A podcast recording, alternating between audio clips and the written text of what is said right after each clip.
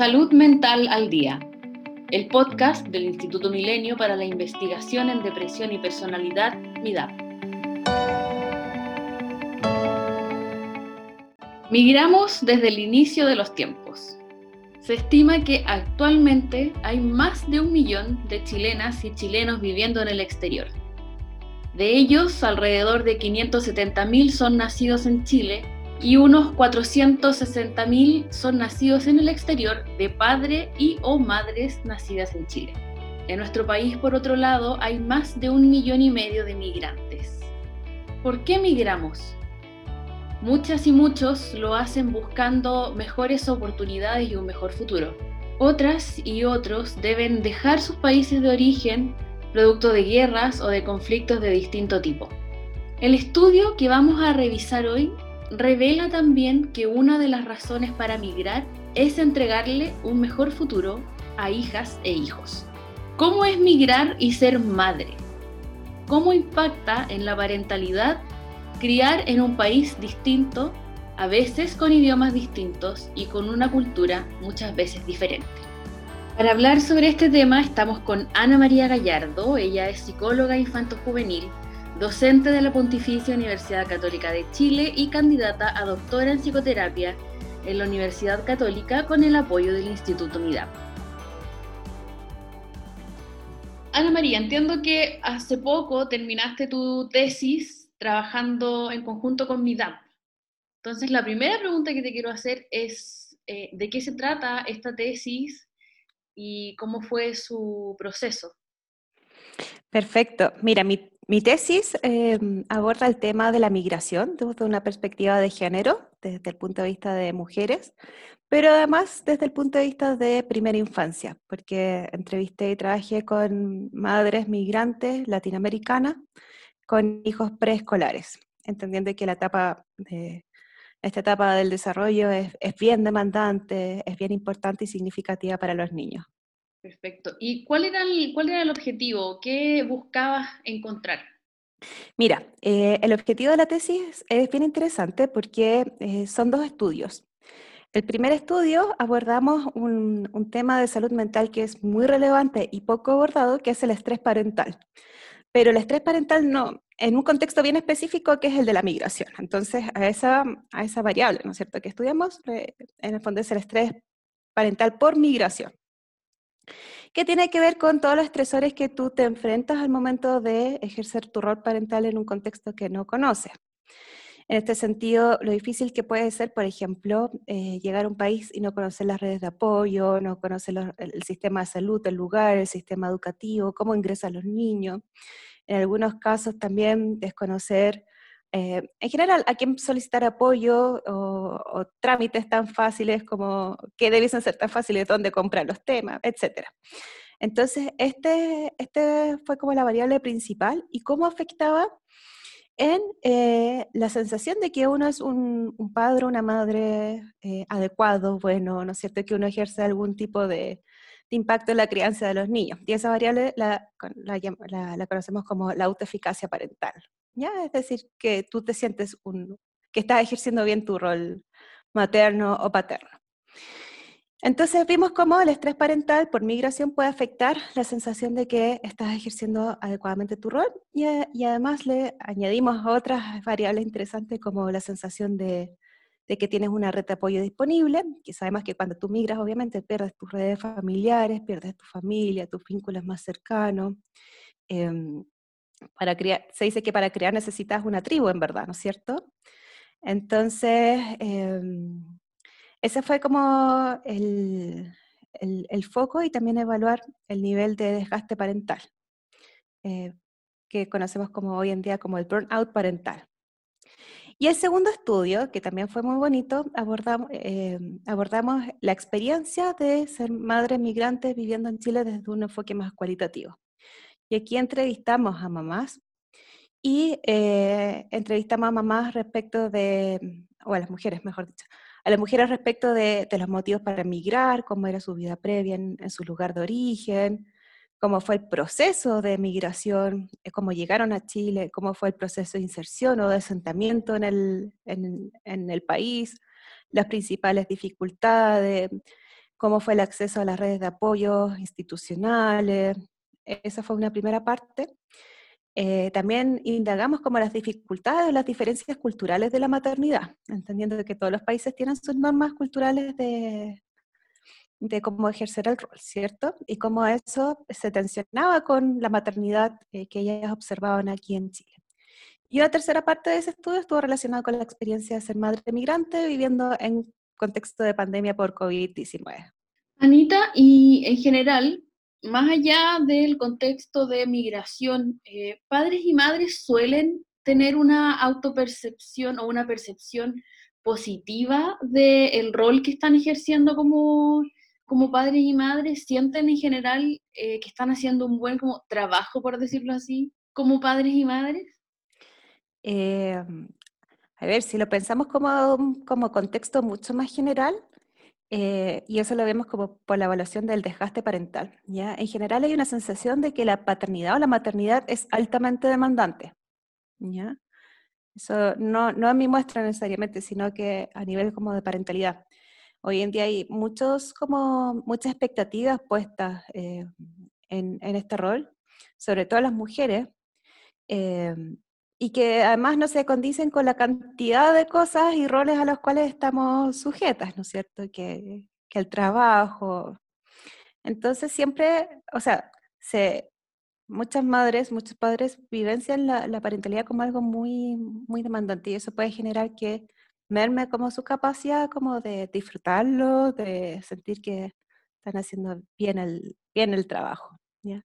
Tiene que ver con las múltiples demandas a las cuales están sujetos padres y madres y, sistemas que de repente no, no apoyan eh, los espacios de parentalidad. Perfecto, entonces siempre es complejo, siempre es difícil. Sí, y sabes que es importante como hablar de este tema, porque en general las mamás y los papás que se sienten capaces de ejercer bien el rol, como si lo ponemos en términos de esta variable, la autoeficacia parental, es una variable que está muy eh, involucrado o como tiene mucho impacto en las prácticas parentales. Es decir, cuando tú sientes que estás ah, llevando a cabo tu rol de una forma adecuada, tiendes a ser mucho más cálida con tus hijos, tiendes a ofrecer más espacios lúdicos de juego, tiendes a involucrarte mucho más. En cambio, cuando tú sientes que todo lo que tú haces no impacta en la vida de tu hijo, de alguna forma como que te tiendes como a alejar del desafío, como que te, algunas mamás, papás les da depresión incluso, pero tiendes como a delegar o a sentir que todo lo que tú hagas no, no va a servir para nada. Entonces, ahí es cuando vienen prácticas parentales como mucho más distantes. Y, por lo tanto, esta es una variable súper importante entre la literatura, uno lo ve, y también en la práctica clínica. Yo soy psicóloga infanto-juvenil. Y uno ve el efecto que esto tiene el papá y la mamá. Por eso uno trabaja muchas de las competencias, a, a invitar a que a que los padres en el fondo eh, se perciban eh, que tienen un rol padres-madres eh, importante en la vida de sus hijos. Y ahora, Anita, en este estudio, ¿cuáles fueron los, los principales hallazgos? ¿Hubo sorpresa, algo que te llamara particularmente la atención? Sí, muchos hallazgos. la verdad es que los resultados también interesantes porque vimos que en el fondo esta variable de estrés parental por migración sí tiene un efecto súper importante en la sensación de autoeficacia. Es decir, madres, yo entrevisté madres, por eso voy a hablar siempre de madres, por favor, independiente de que uno sabe que eh, ojalá uno estudiara ambos, ambos roles. Pero en mi caso particular esa fue la investigación y vimos que eh, las mamás sí presentaban como altos montos de estrés orientados, o sea, ligados a este contexto de asentamiento, y las madres que mayor estrés presentaban, a la vez presentaban menor nivel de autoeficacia. Es decir, el estrés afecta tu sensación de que estás haciendo bien, eh, cumpliendo bien el rol de acuerdo a las expectativas que tú tienes de, de maternidad. ¿ya? Y por otra parte, vimos que aquellas madres que percibían que tenían un buen como sistema de apoyo social, como que estaban contentas eh, o satisfechas, mejor dicho, con su apoyo social, tendían como, tendía a bajar como esta asociación. Entonces, desde ahí, por ejemplo, es súper importante entender la relevancia que tiene el, el, rol del apoyo social en, en la mamá. Como, si tú puedes, una mamá que, y a grandes niveles a todos, ¿no es cierto? Si sentimos, nos sentimos más apoyadas, podemos dar más de nosotras mismas, ¿cierto? Pero para este mamá pareciera ser, este grupo de mamás pareciera ser algo mucho más crítico, es decir, una mamá que llega a sentarse, a, migrar, que llega a un país y que está en este proceso de asentamiento, ojalá tuviera como este sistema de, de red apoyo que, que, tal vez lo pueden presentar eh, a nivel territorial, a nivel eh, institucional, a través de reuniones, ¿no es cierto?, de, de apoyo, ¿no es cierto? Ojalá pudiésemos como ser mucho más acogedores.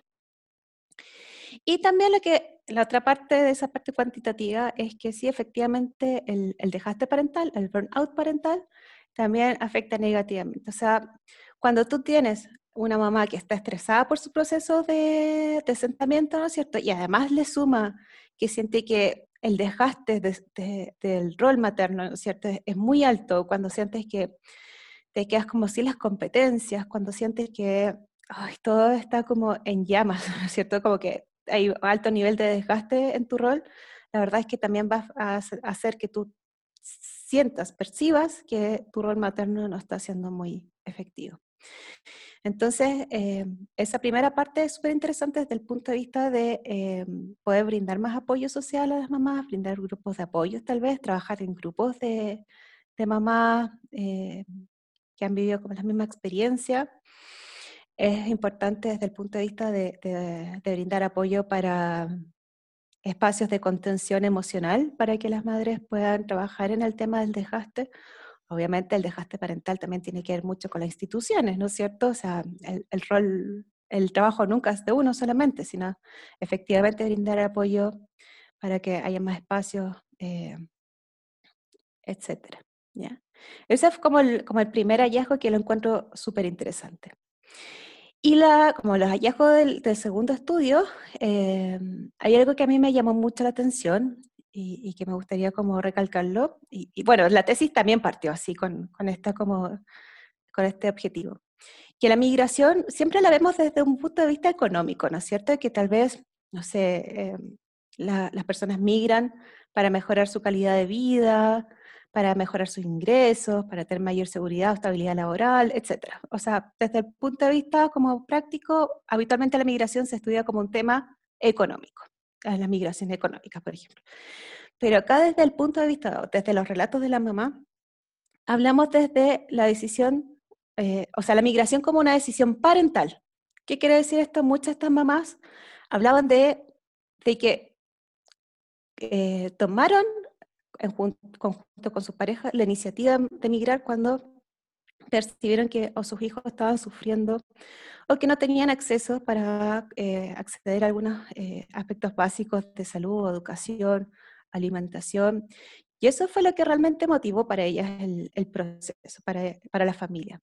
Y es distinto ver la, la, migración desde un punto de vista económico nomás, a entender que hay una familia que está haciendo todo lo posible para brindar una mejor posibilidad, mejor desarrollo a sus hijos. Creo que entender eso nos mueve a, brindar mucho más apoyo a esas familias, a, entregar herramientas para que sus hijos también tengan mayor acceso eh, en el país que sea, ya, porque este, la migración es un tema internacional, ¿no es cierto? A que los chicos se les respete su ingreso al colegio, que se les respete su acceso a salud, que se les enseñe cuáles son las, efectivamente las redes donde ellas puedan acceder. Eh, eso por una parte lo, creo que me gustaría recalcar harto.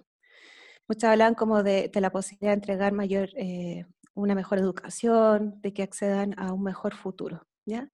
Y eso es importante pensando que nosotros firmamos el convenio de los derechos eh, internacional de los niños y niñas y adolescentes. Entonces, nuestra actitud hacia la migración creo que debiese ser mucho más positiva.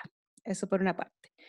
Lo segundo es que eh, Hablamos de las tensiones eh, en la maternidad y muchas madres señalaban que eh, a veces les cuesta como ejercer su rol parental o materno porque perciben que, Chile es un país como que está como siempre como observando o cuestionando, se sienten perjudicadas. Eh, un par de mamás me pasó que tenían como el temor a que eh, pudiésemos llamar, o desde alguna institución pudiesen llamar a dinero eh, y perjudicarla de alguna forma. Entonces estaba ese temor a, que la institución se vuelva algo amenazante. ¿ya? Que esto que, que los derechos del niño, ¿no es cierto?, se, se utilicen en, en, su contra. Entonces, eh, se habían sentido como muy, muy cuestionadas en su rol. Eso, eso creo que es como una discusión súper interesante, como las tensiones en la crianza. También hablan de otras, como eh, algunas madres señalan de lo importante que había sido para ellas el Chile Crece Contigo, por ejemplo, eh, como sistema de apoyo. Eso también eh, salió de la mayoría, como algo súper positivo de Chile. Y, y por otra parte, en cuanto al COVID, también creo que fue importante como rescatar de sus relatos el, como el doble duelo. ¿ya? ¿En qué sentido doble duelo? Porque creo que para todos los que tenemos hijos, el, sobre todo el año pasado, cuando hice mi tesis, el primer año de, no ver a los abuelos eh, fue tremendo, no ver a nuestras redes de apoyo, ejercer el rol materno y paterno familiar, ¿no es cierto? Fue como de mucha soledad, desde no estar con, con este apoyo. Y para ellos es un doble duelo porque en el fondo ellos también tenían como las expectativas de que estando en Chile iban, algunos por ejemplo habían traído a sus familiares. Y aún así, haciendo el esfuerzo de haber traído a los familiares, no podían acceder a este apoyo familiar porque no podían verse. Eso por una parte. Y por otra parte, eh, algunas familias no podían traer a sus familias, pero las mamás, sus propias madres, habían planificado viajes para el, encuentro, sobre todo los niños que habían nacido en, Chile y que no habían tenido contacto con sus abuelos. Y el cierre de la frontera la afectó particularmente por, este, este plan truncado de reencuentro y, y, desencuentro. Eso es lo que te puedo contar como respecto de los hallazgos. Perfecto. Y bueno, me, me, surgen un montón de dudas porque, claro, es un estudio que también abre, siento yo, como hartas líneas o hartas, no sé, como caminos también para, para ir investigando otras cosas. Una de las preguntas que tengo es, sabemos que cuando uno migra no es lo mismo viajar siendo quizás un profesional, eh, que puede optar a un trabajo bien remunerado y tener mejores condiciones de vida versus eh, optar únicamente a trabajos más precarizados. ¿Pudiste ver alguna diferencia entre quienes venían, por ejemplo, con trabajo versus quienes no?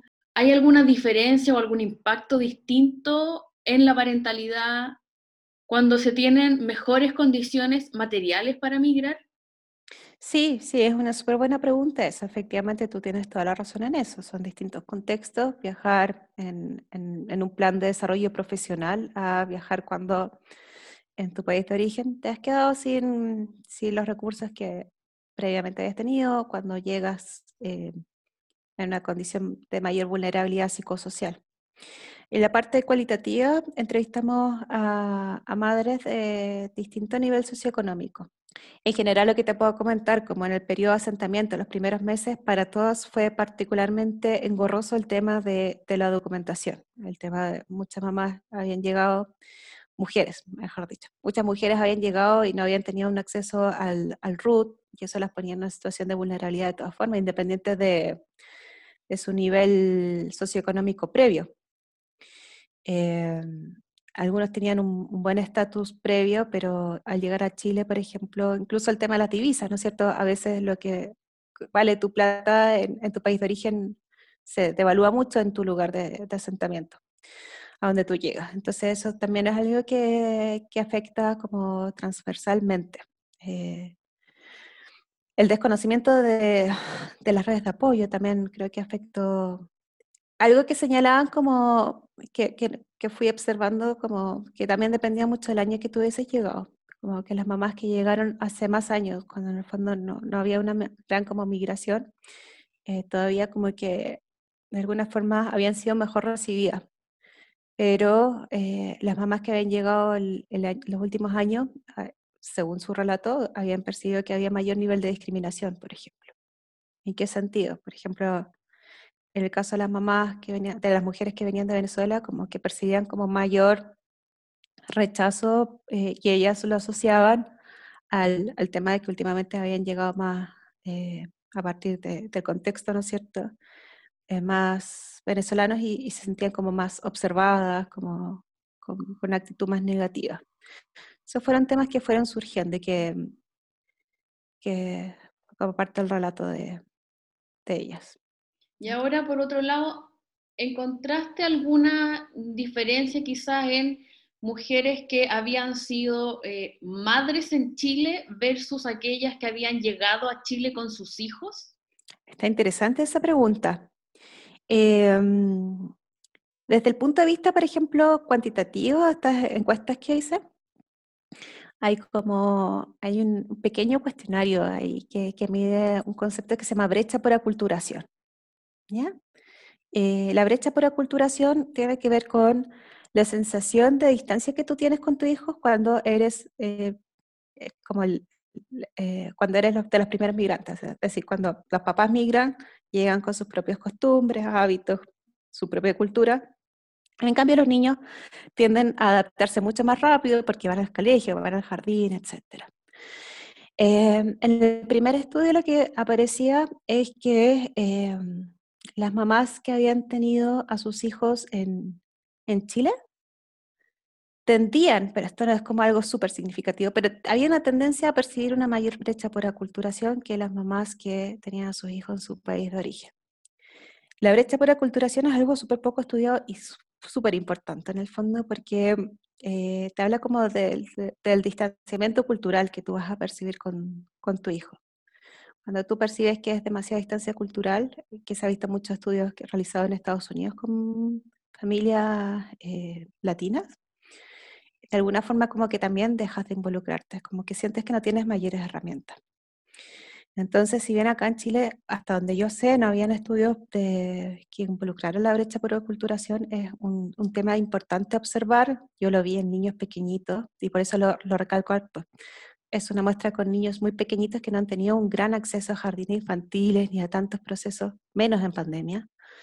Eh, y si ya se está observando una pequeña diferencia, es importante eh, abordar este tema para que no, no, haya un distanciamiento tan grande cuando estos chicos vayan al colegio, sean adolescentes.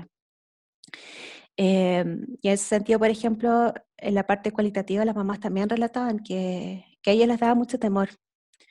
Que les daba temor, que ven que Chile es como un país como muy liberal en algunos sentidos, eh, y, y que en el fondo los, niños que nacían acá ya como que nacían en otra cultura, mucho más liberal en ese sentido, y, y que percibían que les da un poco, no un poco, algunas mamás llegan a decir, no sé si realmente quiero que mis hijos crezcan en este país, ¿ya?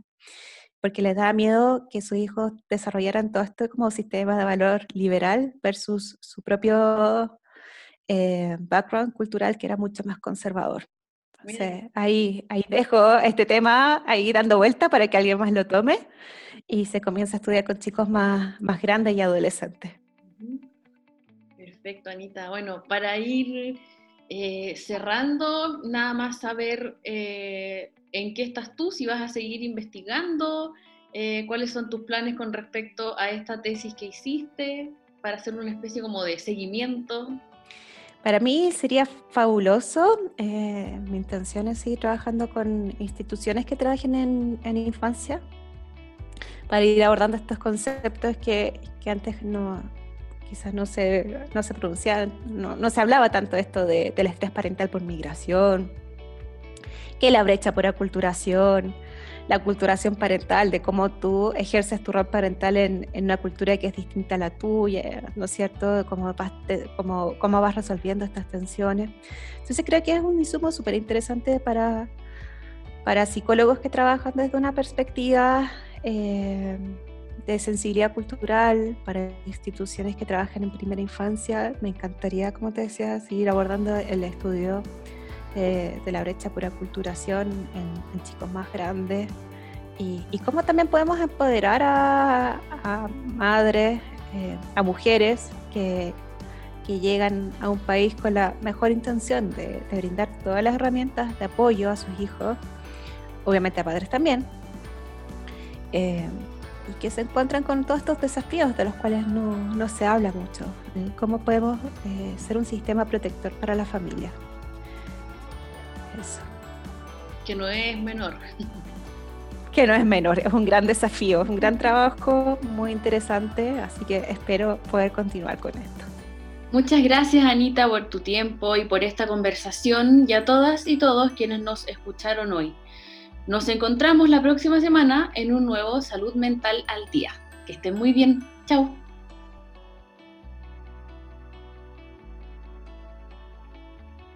El Instituto Milenio para la Investigación en Depresión y Personalidad, NIDAP, es financiado por la Iniciativa Científica Milenio de la Agencia Nacional de Investigación y Desarrollo, ANID. Para más información, ingresa a www.midap.org.